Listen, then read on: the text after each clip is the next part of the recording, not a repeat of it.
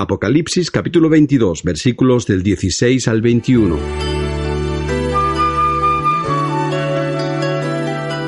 Yo, Jesús, he enviado a mi ángel a cada una de las iglesias para que sea testigo de todos estos acontecimientos.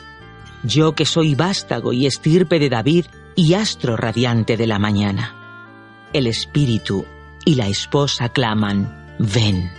Y el que escucha diga, ven, que venga también el sediento, y si lo desea, se le dará gratis agua de vida.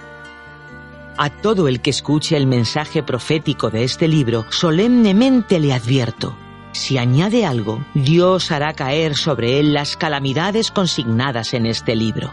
Si suprime algo del mensaje profético del libro, Dios lo desgajará del árbol de la vida y lo excluirá de la ciudad santa descritos en este libro.